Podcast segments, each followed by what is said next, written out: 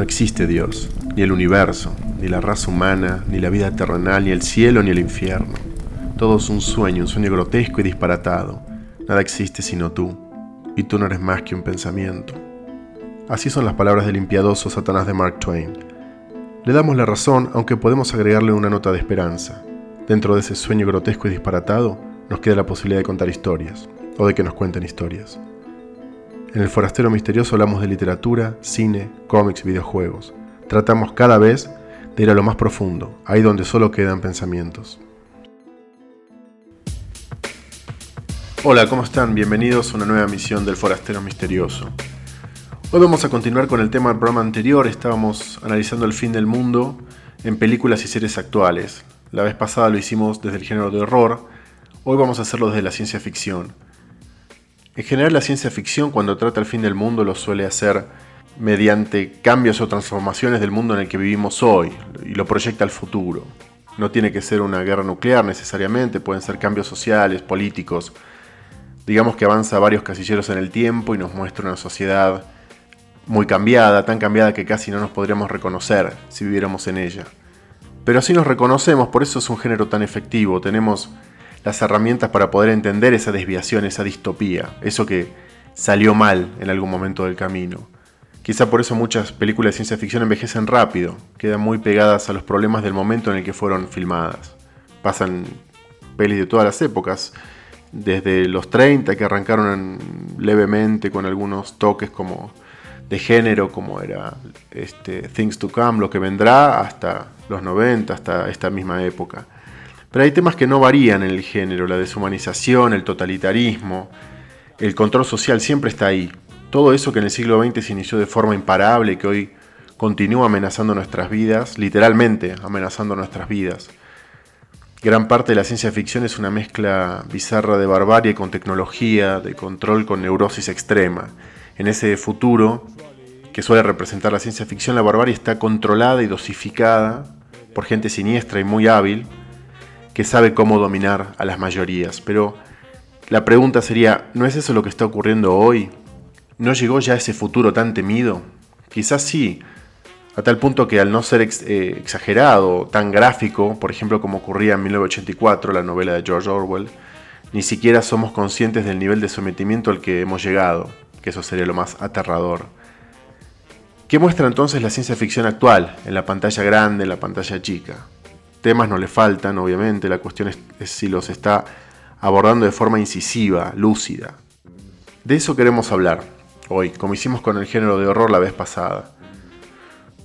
Por lo pronto hay poca ciencia ficción en la actualidad. Muchas veces la que se intenta hacer acaba involuntariamente en el horror, no, no parece sentirse cómoda en anticipar o en conjeturar los motivos de esos futuros temibles que muestra. Solo se contenta con mostrar la decadencia de la sociedad.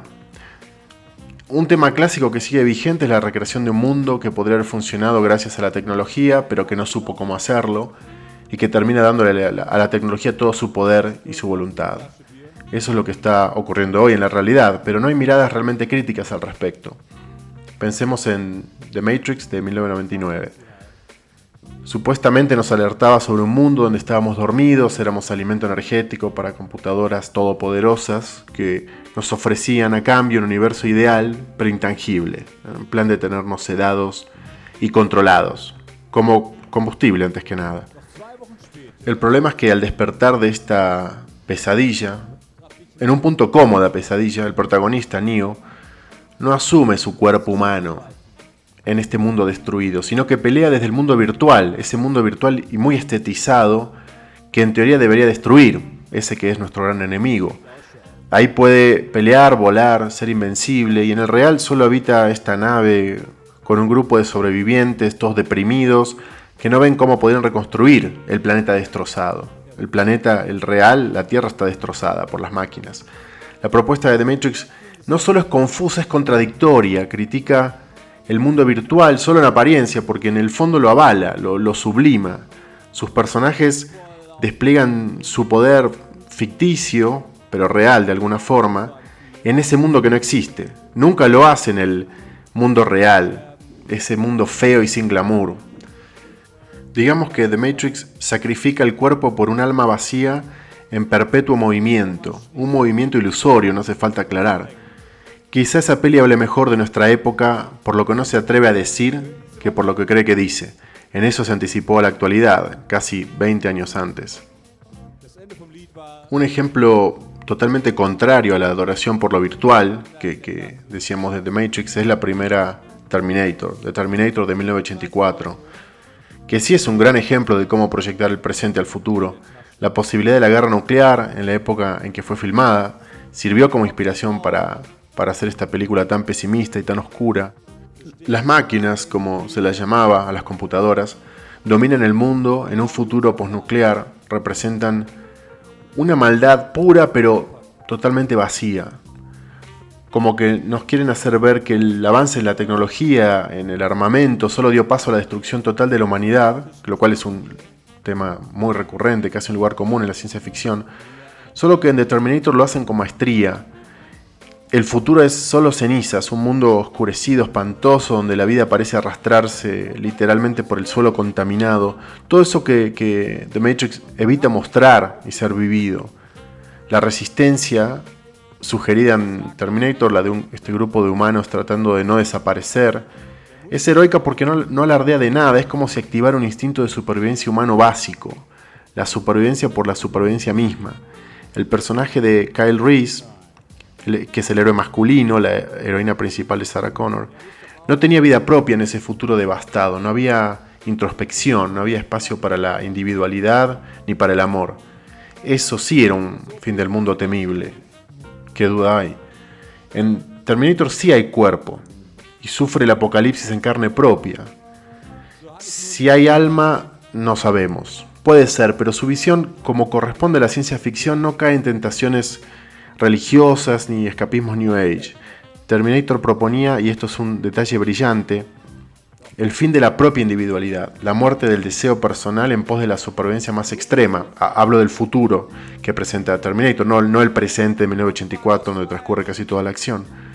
Por eso el hecho de que Kyle en ese futuro se haya enamorado de Sarah Connor solo por una fotografía que le dio su jefe, el jefe de la resistencia, John Connor, que es su hijo en verdad, como sabemos, termina siendo más que un detalle forzadamente romántico, termina siendo la evidencia de la soledad del personaje en un mundo que ya no es mundo. Terminator nos alertaba, detrás de esa película de gran acción y persecuciones constantes, que si el ser humano deja de existir, las máquinas que dominen la Tierra no, no, van a proponer ningún tipo de inteligencia sensible, no van a proponer una cultura alternativa, solo eficacia y control. Las máquinas de Terminator son el totalitarismo perfecto, puro, son más realistas que la mayoría de las películas que, hablan de la inteligencia artificial y de sus, este, de sus peligros. La dominación por la dominación misma lleva a la aniquilación de la conciencia, parece decirnos Terminator. Por eso el breve amor entre esos dos personajes desesperados, Sarah Connor y Kyle Reese, es tan fuerte como para engendrar al jefe de la resistencia humana, como si la vida fuera lo único que se puede ofrecer frente a la nada más oscura y más nihilista porque la vida lo es todo, como sabemos. Otro mundo estéril y arquetípico es el de Fahrenheit 451, la novela de Ray Bradbury, donde el saber y la lectura representaba lo más peligroso para el gobierno, ese gobierno totalitario también del futuro, porque alentaba obviamente la cultivación personal, la posibilidad de imaginar, de pensar por uno mismo, cosa que evita cualquier estado totalitario ayer, hoy y mañana. El mismo Bradbury dijo, no mucho antes de morir, que hoy no haría falta tanto trabajo como se tomaban en la novela sus personajes, este, estos este, quemalibros. Hoy no, no, no haría falta tanto trabajo para dominar la población porque ya a nadie le importa leer. Quizá eso significa que el drama continúa pero de una forma más complicada, menos espectacular y seguramente más terrible que la de esos gobiernos dictatoriales futuristas que, prohibían la lectura al punto de quemar libros, ¿no? de su novela o también de tantas tantos otros ejemplos literarios del siglo XX. Quizás Bradbury dice que vivimos en democracias que simulan respetar la libertad, que supuestamente nos permiten pensar por nosotros mismos, solo porque ya nos enseñaron a no hacerlo, porque saben que no lo vamos a hacer, que los pensamientos y las ideas no nos llevan a nada porque no tienen valor en el universo de la productividad absoluta, en este templo sagrado del capitalismo que la mayoría respeta sin cuestionar, que parecería ser la más perfecta de todas las dictaduras. En general no prohíbe, disuade, desanima, aplasta, pero evita reprimir físicamente, a menos que sea necesario por supuesto, como si fuera un ente vivo que intenta avanzar con sus tentáculos hacia todas partes, tratando de pasar inadvertido. A veces parece un monstruo de Lovecraft más que un sistema económico y social. Sabe prohibir y censurar de forma más sutil que la que nos mostraba esa ciencia ficción literaria del siglo pasado, que estuvo siempre imaginando una y otra vez futuros terribles y totalitarios porque esa ciencia ficción imaginaba futuros terribles y totalitarios, pero muy evidentes, muy claros en su propuesta. Hoy por hoy no es tan claro, disimula mejor. Claro que en esas épocas la inspiración inmediata era el nazismo y el estalinismo para la literatura y el cine, y en comparación con esos sistemas todo parece más amable. De todas maneras, todavía tenemos tiempo de llegar a los extremos de la ciencia ficción más dura del siglo XX, pero en la, realidad, ¿no? Por supuesto. La pregunta que, me gustaría hacer hoy es, ¿qué película contemporánea nos muestra esa tragedia que estamos viviendo hoy? ¿Quién narra lo que estamos sufriendo y que no parece tener un fin próximo? ¿O no se habla tan frontalmente porque nadie se da cuenta? Porque ya tenemos ese futuro horrible encima y, eso nos impide imaginarlo. Más bien parecería ser un tema poco agradable y casi de nula aceptación masiva, lo que en cine se podría decir algo no comercial, porque no va a gustar. Pero buena ciencia ficción nunca fue condescendiente ni servil al entretenimiento básico. De ser así, no sería ciencia ficción, ¿no? sería solo un espectáculo, un futurismo frívolo y sin proyección. Si repasamos los años 50 del siglo pasado, perdonen el, ir y venir en el tiempo, pero si hablamos de ciencia ficción, creo que nos podemos dar ese lujo espacio-temporal. Bueno, en, esa, en ese momento, esa década, fue un caldo de cultivo para la ciencia ficción y el horror. La posibilidad de una guerra atómica, el auge de los ovnis, el temor de que nos visitaran o, que nos conquistaran, todavía peor, los extraterrestres generaron un momento muy creativo en el género. El miedo era real y detonó un montón de historias y de propuestas argumentales delirantes y muy creativas. El cine reflejó brutalmente esa angustia, ese terror, este malestar social renovó el género, y no es exageración, la amenaza atómica llegó a filtrarse en el cine negro también. Eh, un ejemplo muy claro es una película de 1955 dirigida por Robert Aldrich que se llama Kiss Me Deadly, con el, este, este detective Mike Hammer. Ahí, ahí está todo el problema de ese momento atómico que se vivía y todo ese terror perfectamente ilustrado. Repito lo que dije la otra vez, esto no quiere decir que los géneros solo funcionan cuando hablan del contexto en el que fueron creados forzadamente, pero en, teoría la ciencia ficción quisiera hacerlo a conciencia eso, tomar como punto de partida el momento en que es creada y de ahí ir al futuro, ¿no? como una mira telescópica, interpretar lo que podría ocurrir, imaginar, conjeturar, arriesgar, eso, esa es la esencia de la ciencia ficción. Autores como Philip K. Dick o Stanislav Lem, series como The Twilight Zone, la que creó Rod Serling a fines de los 50, se metían con todos los temas, política, historia, economía, tecnología, etc. Y aunque lo, lo, hacían bajo este disfraz astuto de argumentos fantasiosos y bizarros, se jugaban en todos los aspectos, eso hay que rescatarlo y elogiarlo. Justamente parecería que hoy las películas de ciencia ficción evitan, o quizá no pueden, interpretar su época. El apocalipsis, el fin de nuestra sociedad, vino por algún motivo que desconocemos y lo que padecen los personajes tiene más cercanía con un reality show extremo que con una propuesta dramática y social puntual. Me refiero a las películas contemporáneas de ciencia ficción o de supuesta ciencia ficción. Los Juegos del Hambre, esta Hunger Games, sería el ejemplo más obvio, pero tiene que ver con esta problemática. Hay otros ejemplos menos evidentes, pero que tampoco evitan la comparación. Hunger Games no cuestiona nada, y por desgracia solo en eso es fiel hija de su época. Blade Runner de 1982, dirigida por Lee Scott, basada en la novela de Philip Dick, continúa siendo un punto de referencia para la ciencia ficción. Mostraba el futuro a partir de la deshumanización de nuestra sociedad, que hoy ha empeorado a un nivel que quizá Dick no, hubiera imaginado. Su premisa era profunda pero muy simple. La deshumanización nos puede llevar no solo a usar robots, sino a que esos robots sean más humanos que nosotros. Esos robots ya no querrán ser instrumentos nuestros, querrán vivir por sí mismos. La inteligencia artificial ya no es artificial porque cobra conciencia de sí misma. A tal punto habla de esto Blade Runner que al final de la película la diferencia entre replicantes, como le decían los robots, y los humanos ni siquiera es distinguible. Y no es un truco argumental esto, más bien es la esencia de la película. Si no hay diferencia entre, entre humanos y replicantes, entre sentimientos de humanos y replicantes, entonces no hay replicantes, o no hay humanos. Más allá del oportunismo de, de haber hecho la secuela de Blade Runner, Blade Runner 2049, esta película del año pasado evidencia la desorientación actual con el género. Más que usarlo parece sufrirlo. Blade Runner 2049 no, no sabe qué proponer. El futuro no es más que una carcasa de, adelantos técnicos, ruinas de un mundo pasado. Los personajes intentan retomar el tema de la vida. Los replicantes de la primera de, de Blade Runner de 1982 querían seguir viviendo. Pero esta propuesta acá cae en saco roto. Se habla de que una pareja de replicantes concibió un hijo, una hija, y el enfoque acaba por ser más religioso, de secta, que una cuestión filosófica, como era la película de 1982. Incluso uno de los replicantes acá menciona la palabra milagro para referirse a ese supuesto niño o niña replicante.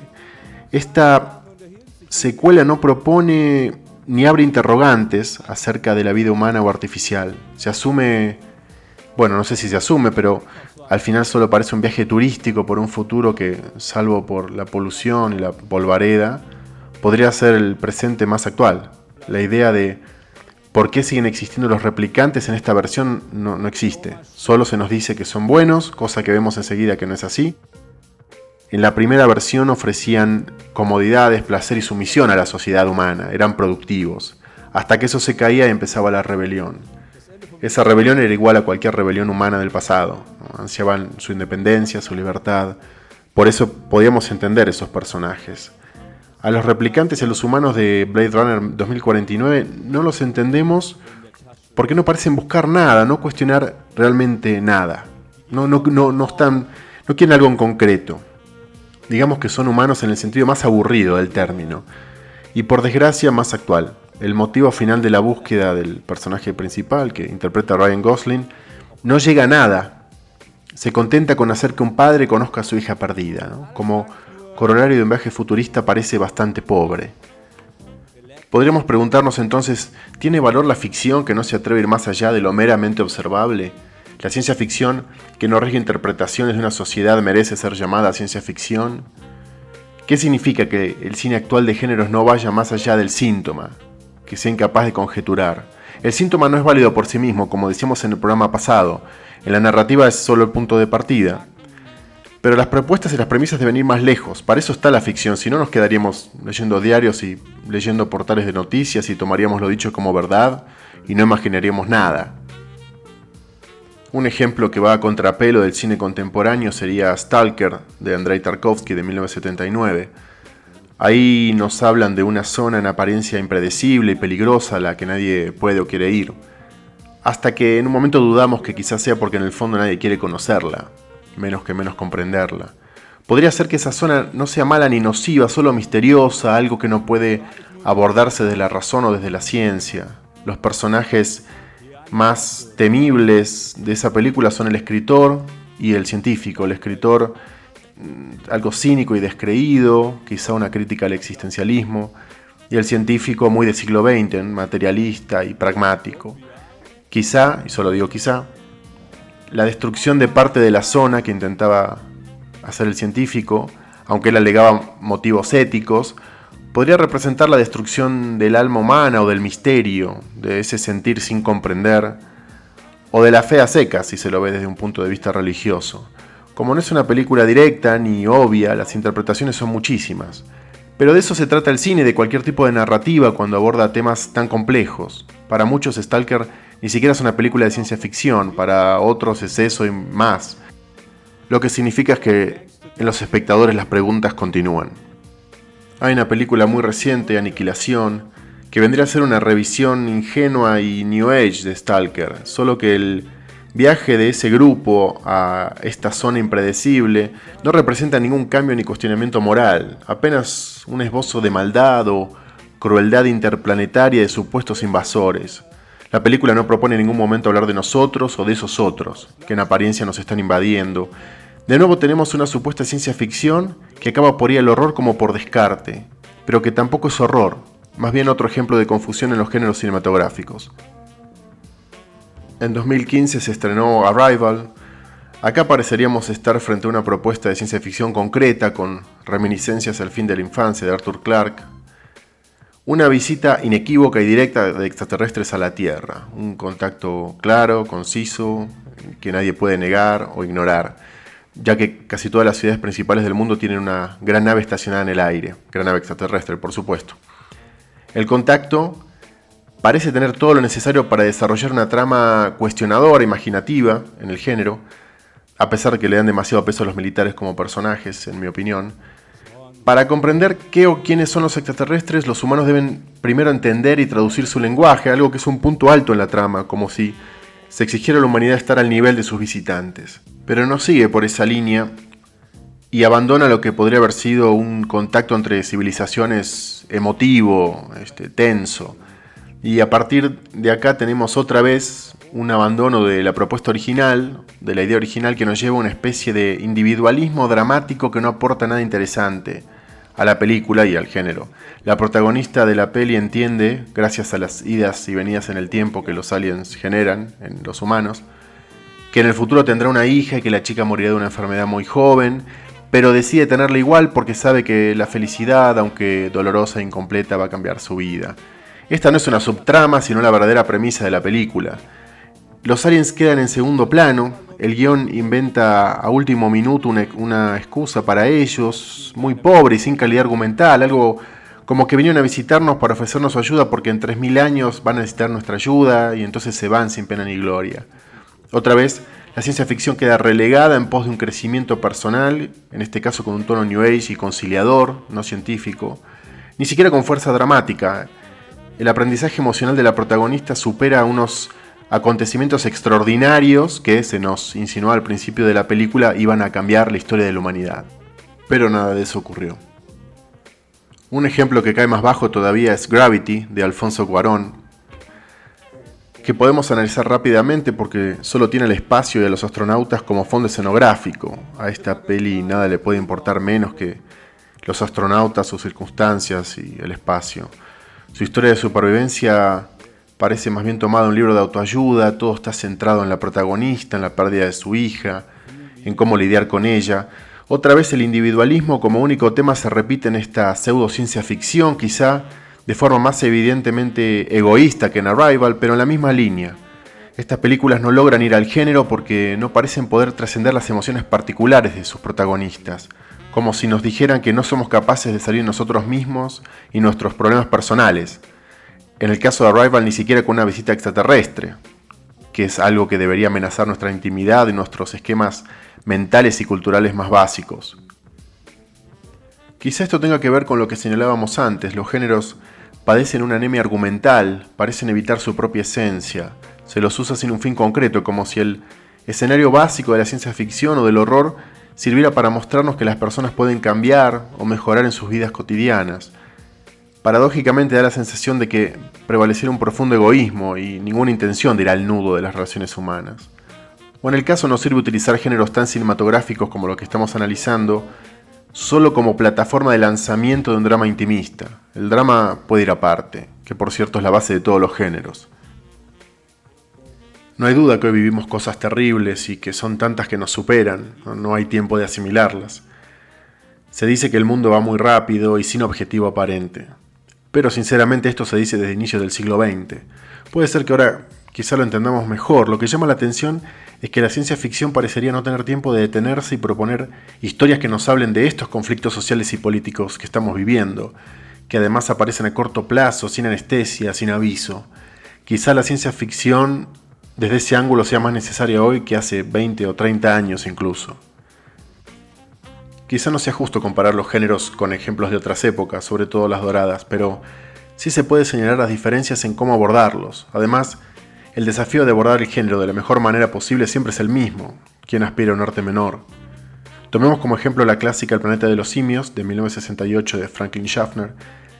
Empieza con un viaje espacial fallido, un aterrizaje en un planeta ignoto, un encuentro con una raza agresiva de monos evolucionados, que va enseguida al cuestionamiento de todas las razas, de las jerarquías, del sentido de la evolución, la semejanza entre mono y hombre en el peor sentido, en el sentido de agresión y territorialidad, y en un gran final, el protagonista humano, un astronauta reducido ahora a ser un esclavo en este nuevo mundo de primates, es aleccionado por el mono patriarca, que es el jefe religioso de toda esa sociedad, que le dice que de escaparse, de dejar de ser un prisionero de ellos, un esclavo de ellos, y de atreverse a ir a las zonas prohibidas, prohibidas por la religión de los monos, va a encontrar su destino.